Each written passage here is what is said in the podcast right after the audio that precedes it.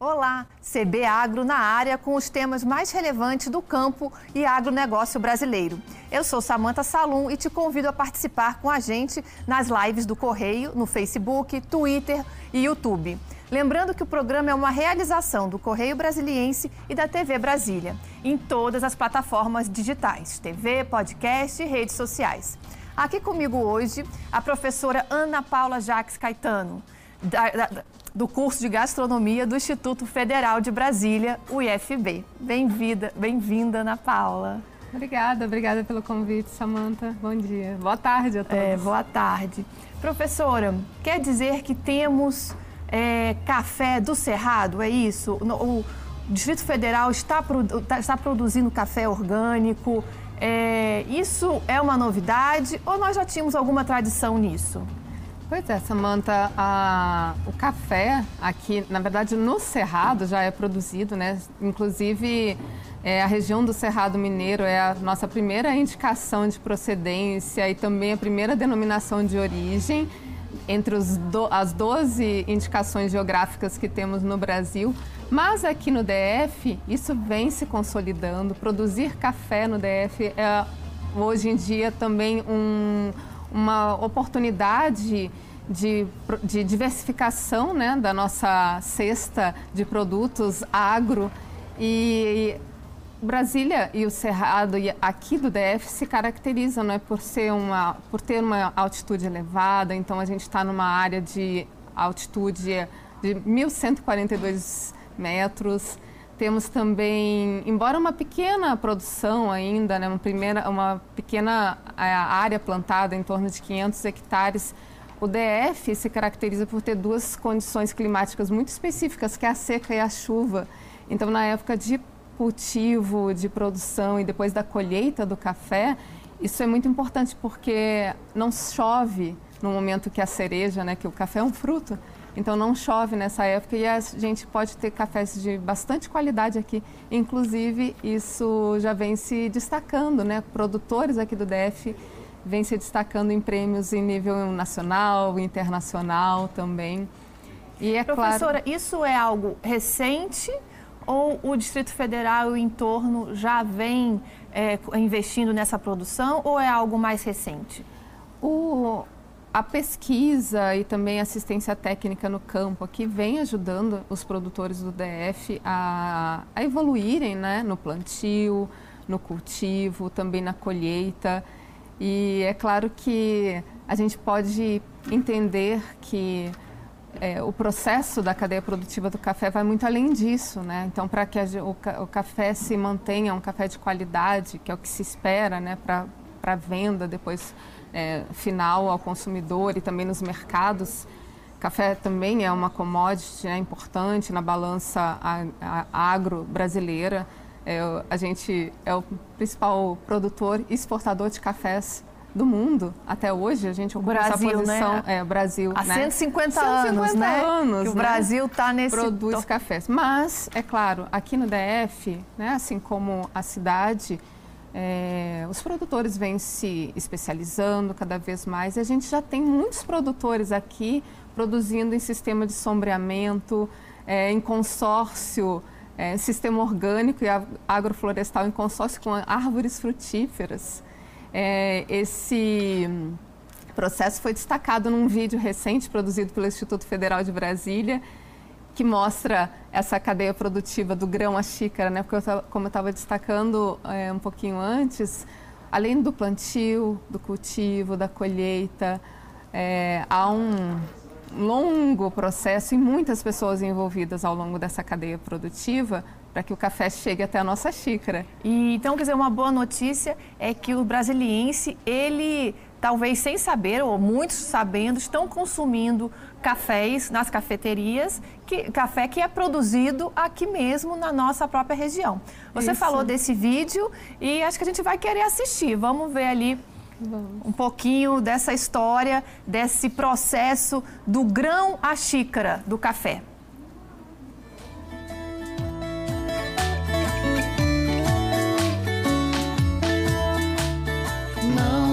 volte pra cama,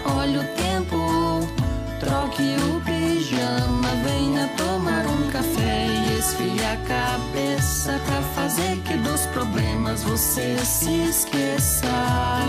E prometo que você irá se sentir bem. E prometo que você irá se sentir bem. Vou fazer um café forte, bem do jeitinho que você gosta.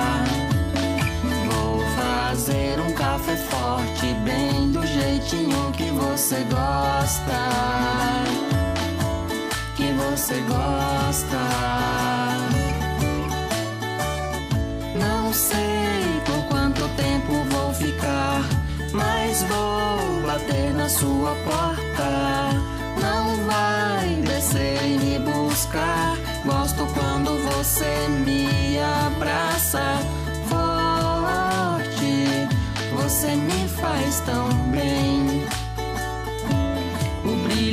Seus olhos me faz sentir quente por dentro também. Vou fazer um café forte, bem do jeitinho que você gosta. Vou fazer um café forte, bem do jeitinho que você gosta. Que você gosta.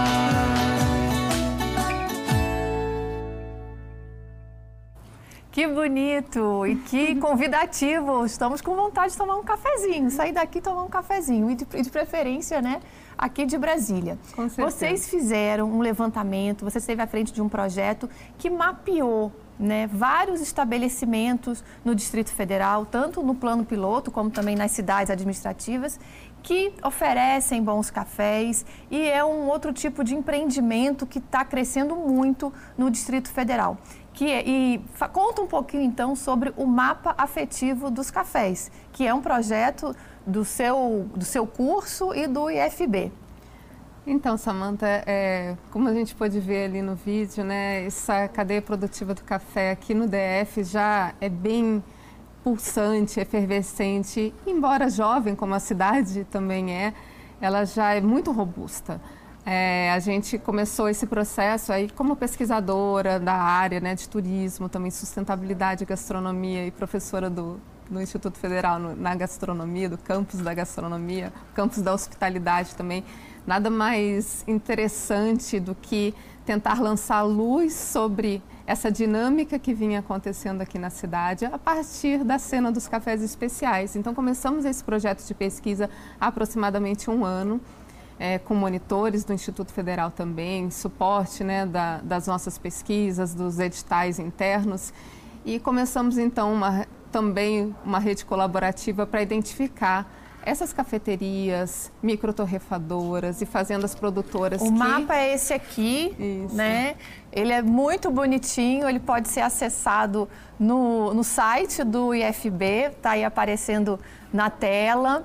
É, embaixo tem todos os endereços. Conta um pouquinho, pode ir falando Ah, sobre. então, é, exatamente. Aí a gente começou, né? o- a primeira edição saiu logo esse ano e foi um sucesso. Nos, até nos ficamos muito contentes com o retorno do público, dos baristas, dos empreendedores locais. E a gente olhando, né? Então, a partir dessa, desse roteiro cafeinado na cidade, a gente pode ver um perfil de empreendedores, desses jovens brasilienses que entenderam na cadeia produtiva do café uma oportunidade de dar dinâmica também a outros lugares que não- às vezes não faziam parte desse circuito gastronômico e turístico. Então hoje a gente pode sair em busca de um café no Guará, em Sobradinho, lá na área de. eh, na subida ali do, do Colorado, onde a gente tem aquele espaço da, da, da Aroeira ali atrás, tem cafés incríveis, microtorrefadoras, em todo o nosso território, em todo o nosso quadradinho.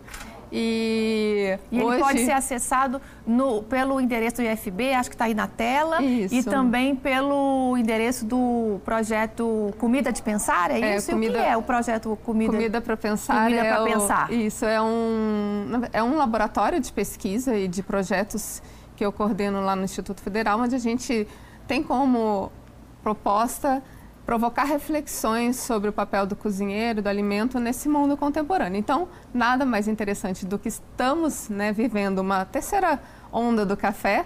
É, essa terceira onda do café fez com que é, tivéssemos um outro olhar sobre a bebida, então que passa desde torras mais claras, que potencializam o perfil aromático dos cafés, as notas sensoriais e fazem com que esse processo que a gente viu no, no vídeo, né, do grão à xícara, é, quando a gente degusta e toma um café, a gente pode conhecer a história do produtor, a gente sabe qual é a origem é, daquele grão de café, qual foi o lote também daquele, daquele café e também um, uma oportunidade de qualificação profissional para os jovens da cidade, que já, além de empreenderem, se tornaram baristas, mestres de torra.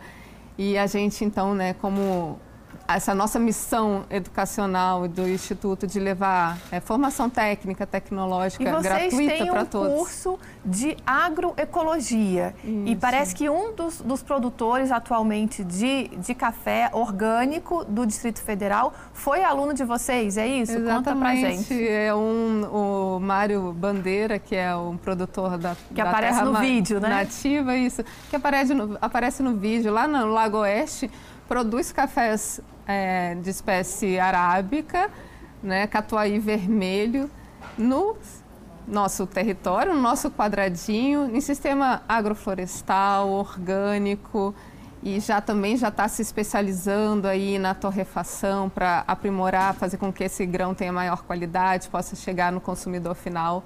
É, mas não só, temos produtores que, como eu tinha falado no começo, já se destacam em prêmios internacionais, a gente tem uma grande oportunidade aí no, no eixo né, do café especial para o desenvolvimento sustentável aqui no nosso território, no nosso quadradinho, para o turismo, né? E eu acho que vale, é importante destacar essa questão toda do turismo gastronômico. As pessoas viajam, a gente está coordenando um projeto é, em parceria com o Ministério do Turismo também para fomento ao turismo gastronômico no Brasil.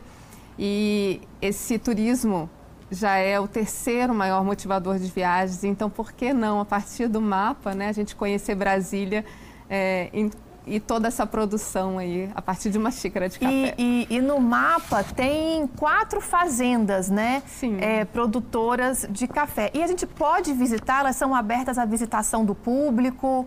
Sim, essas fazendas que estão aí, elas recebem visitantes, recebem turistas, moradores, profissionais Quais também. Quais são elas? Então, a gente colocou aí nessa edição a Minelis, que tem um programa de visitação já bem organizado, bem estruturado. E fica mais ou menos... Fica, fica no Lago Oeste. Ah, pertinho. É, o Sítio Semente também tem um processo todo de visitação e de é, agrofloresta.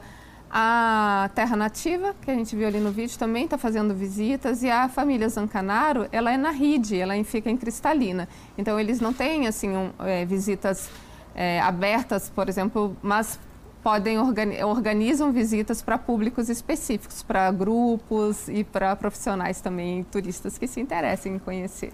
É, professora, você mencionou que o, a nossa região ela tem condições climáticas é, bem propícias, então, à produção do café. É, a questão da altitude também beneficia esse cultivo.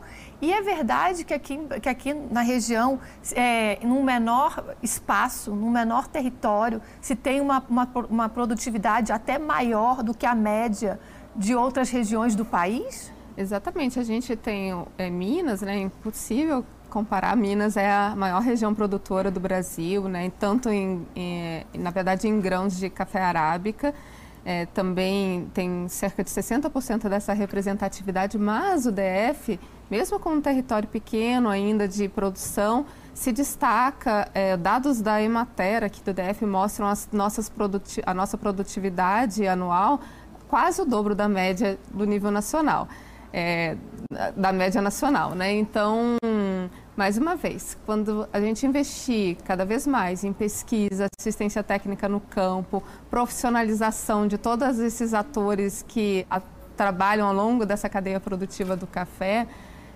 pode ser um eixo estratégico para atuação profissional, para empreender, para mostrar esse DNA do brasiliense, levar a nossa cultura, a nossa identidade também para para todo mundo, quem sabe, né? A gente tem alguma, é, é, a gente pode dizer é, em relação ao consumo de café pelo brasiliense. O brasiliense ele consome, ele consome muito café, pouco café. Existe alguma é, é, pesquisa sobre isso? Se o brasiliense comparado com outras regiões, com outras termos de consumo per capita, a gente Isso. não tem dados muito aproximados, muito relevantes para passar, Samantha. Mas com certeza, quando a gente circula, né, como coffee lovers que somos, é. né, você e eu, quando a gente circula pela cidade, vai nesses cafés, a gente vê que é. brasiliense está lá. É. Ele se encontra, né? É um espaço de troca, de experiência, afetivo também. Por isso que a gente chama de mapa afetivo dos cafés, porque é o nosso olhar sobre esse território, claro.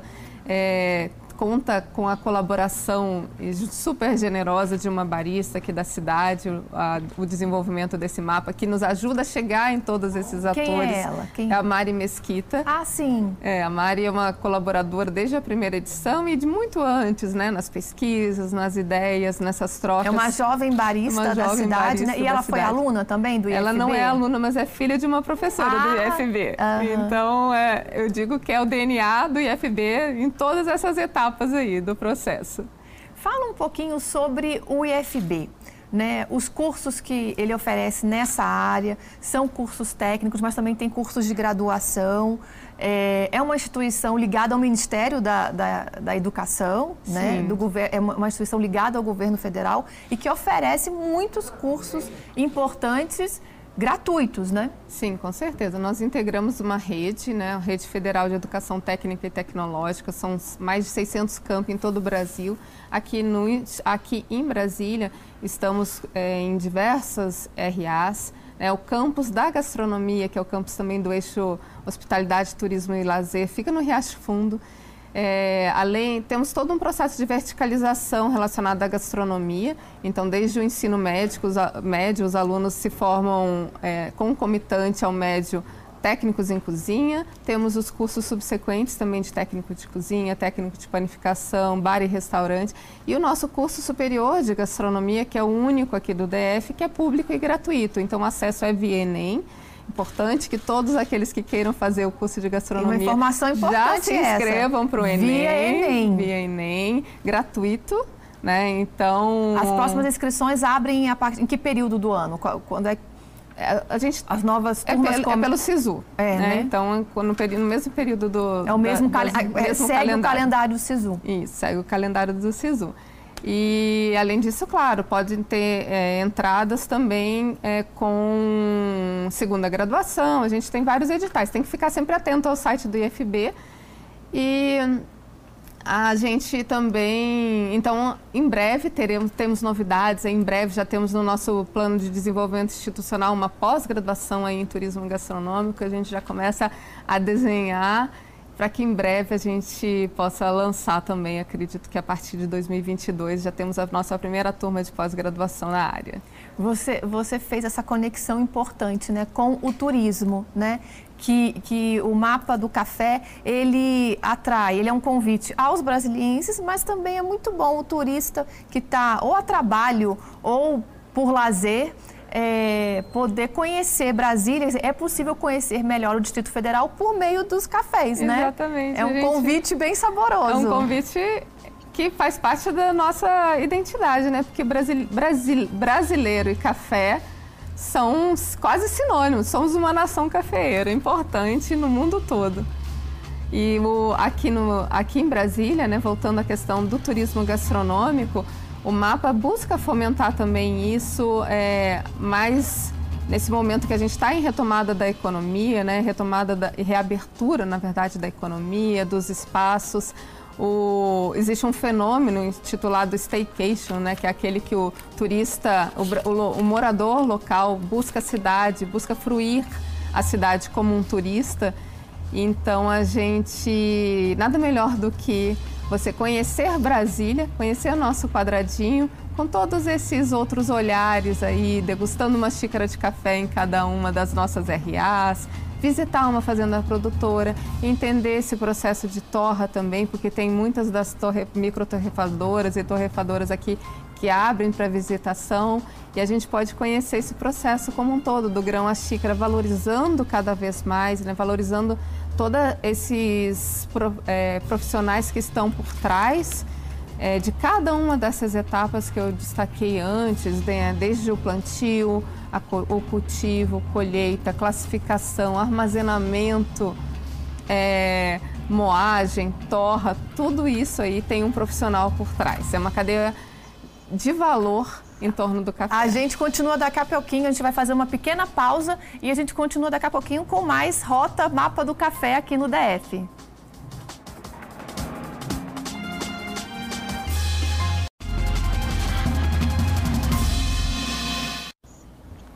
O CB Poder está de volta. Hoje recebemos Ana Paula Jaque, no CB, Agro, professora de agronomia do Instituto Federal de Brasília. Hoje falamos um pouco do mapa afetivo do café. A gente estava falando sobre turismo, café. Conta um pouquinho sobre a diferenciação dos cafés, porque os cafés não são iguais. Como o vinho, eles têm é, é, é peculiaridades, Conta um pouquinho sobre essa diferenciação e essa, digamos assim, esse charme de que cada tipo de café tem. Então, Samantha, cada café, né, tem ao longo do seu processo produtivo do grão à xícara, vamos voltar a essa temática, ele interfere na qualidade do, do, do, da bebida final. Então, desde a escolha, né, do grão a ser produzido, do tipo de café, até mesmo o local, voltando ali, a gente tinha falado no começo que temos 12 indicações geográficas no Brasil. A região do Cerrado Mineiro foi a primeira indicação de procedência a conquistar né, um registro e um, e um selo de distinção. Isso em 2005 ainda. Depois é, foi também a primeira denominação de origem que veio lá em 2013, mas temos Altamogiana em São Paulo, cafés da região do Pinhal, Caparaó no Espírito Santo, oeste da Bahia. Todas essas é, regiões são como no vinho, locais ali que a gente no vinho tem a palavra terroir, que vem do francês, né, que indica todos esses é, elementos que existem para que aquela bebida ganhe uma qualidade, ganhe uma diferenciação. O café também tem. E o Brasil se destaca nisso, né? É, são poucos países do mundo que têm tantas indicações como, no, como o nosso país. E cada uma dessas etapas que eu mencionei interfere na qualidade final do café. Uma etapa extremamente importante é a etapa final já. Então, mesmo quando o café já está embalado, a gente recomenda sempre, né, agora nessa, nesse movimento que ganha corpo nessas últimas décadas aí, que é intitulado a terceira onda dos cafés, a gente recomenda que se invista, se possível, numa, num moedor, mesmo que você, né, para seu consumo próprio, você invista num moedor para que você possa comprar grãos e não mais o café moído. Porque por muito tempo a gente se preocupou mais com volume de produção do que com qualidade. Então, o café em grão, você pode, você mantém o frescor por mais tempo, você pode olhar o grão do café, né? Quando você compra um produto moído, na gastronomia isso vale para qualquer questão, desde uma erva aromática, um tempero, né, uma especiaria, compre se possível em grãos, porque você sabe exatamente cada um daqueles grãos que tem naquele seu pacote. Então, moer na hora também ajuda né, a liberar os compostos voláteis que fazem parte do café. Você vai ter uma bebida com mais frescor, você vai ter uma bebida mais aromática, que se destaca a acidez, o equilíbrio né, entre dulçor e acidez. E a gente sempre indica também que aos pouquinhos, se possível, vá tirando o açúcar da bebida, porque o café é um fruto, né? E ele tem doçor. Eu já tirei o açúcar há muitos anos e é uma outra, é uma outra experiência, outra sensação né? de paladar e depois, né, que a gente passa a beber o café sem açúcar, a gente não suporta mais o café com é. açúcar. Então você sai daquele aquela ideia do café forte, amargo, é. né? Esses cafés todos especiais que tem nome e sobrenome, como a gente sempre fala ele permite que você é, enalteça né, a bebida. Aí entra também um trabalho muito importante, que é o do profissional que vai fazer a extração. Né? São métodos diversos de extração do café. Então, desde o tradicional expresso, que a gente está acostumado já, né, faz parte da nossa, do nosso dia a dia, qualquer padaria tem um café expresso, mas isso se diferencia nessas cafeterias que integram o mapa, por exemplo, entre outras também que a gente está nesse processo de documentação e essa documentação é dinâmica. A gente cada dia vai recebendo novas indicações, assim, é, tão dinâmica como essa cidade, essa cidade maravilhosa que a gente está aqui, Brasília, né? Cidade criativa, patrimônio mundial da humanidade. Então, todo dia abre um novo negócio ou alguém que a gente não tinha conseguido chegar ainda é, descobre o mapa e nos manda uma indicação e a gente vai lá, conhece, fortalece essa rede. O mapa também tem esse objetivo. Teremos, vocês pretendem é, atualizar esse mapa é, todo ano, fazer outras edições conforme for crescendo esse circuito? Eu acredito que é, a gente recebeu Existe essa expectativa. É, essa expectativa já sai quando o mapa é lançado, a gente já tem essa expectativa de trazer novos projetos, outros olhares. Tem muitas pessoas que, que, nos, que colaboram com a gente, né, que nos mandam dicas, indicações. O próprio consumidor final fala, ah, faltou aquele local específico. A gente vai lá, coloca no, no, no nosso radar né? E vai mapeando, Tem vai algum documentando. Critério? Quais são os critérios para vocês incluírem o estabelecimento, o café nesse roteiro? O critério é que ele, além de uma experiência, né, o consumidor possa ter uma experiência ao visitar aquele estabelecimento, ele tenha um rastreio, ele tenha um cuidado com o produtor, ele identifique o grão né, do café, que o consumidor possa ter um olhar sobre, mais atento sobre a bebida, para além da, de apenas tomar uma xícara de café. Então, que naquele processo de tomar o café, ele conheça toda aquela história, toda aquela trajetória que a gente viu né, no vídeo, ressalto mais uma vez, é, do grão à xícara ali, mas que ele possa cada vez mais se tornar consciente sobre esse processo, exigir né, também que esse, esse, essa, esse café seja sustentável, seja uma forma de remunerar adequadamente todos ao longo dessa cadeia produtiva. E é muito importante, né, faz muita diferença a gente poder prestigiar os produtores locais, né? Sim. Porque a gente está gerando emprego aqui, a gente está fazendo a nossa economia estar tá mais aquecida. É, fala um pouco sobre essa essa cadeia né, que, se, que se alimenta né, de, no, do, do café. E como é importante, é, vale a pena, você indica a gente chegar num café e perguntar lá para o barista ou para quem for nos atender,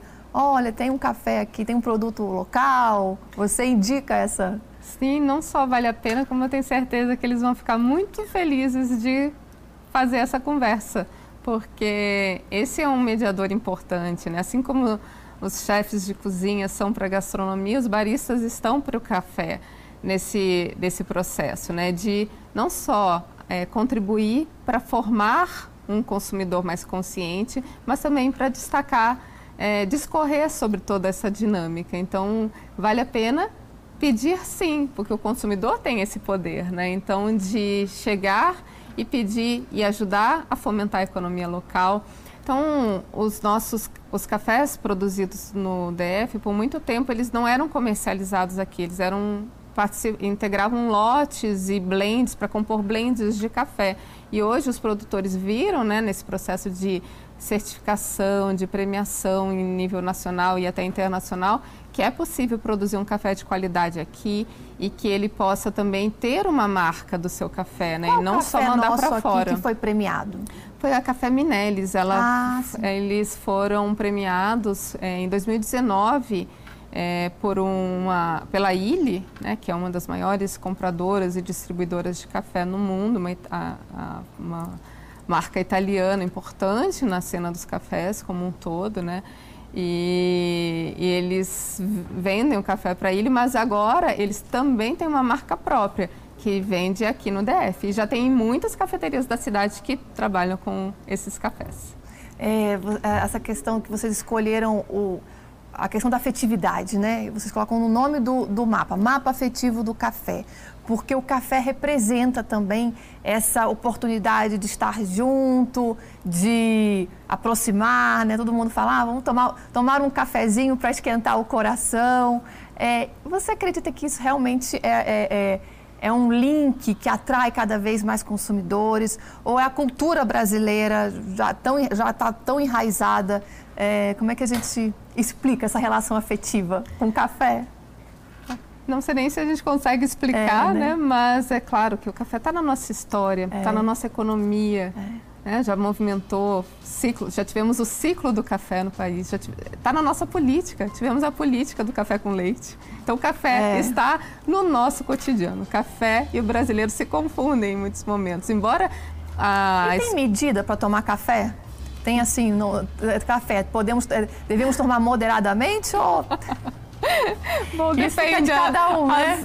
aqueles que amam o café, né? Como nós já conversamos, tivemos a oportunidade de falar isso, né? Acho que não tem medida. Desde que você realmente possa é, investir aí num café de qualidade, que com certeza vai fazer toda a diferença no consumo final. Bom, a gente vai encerrando o programa, uhum. deixando aqui um convite muito especial. Quer dizer, dois.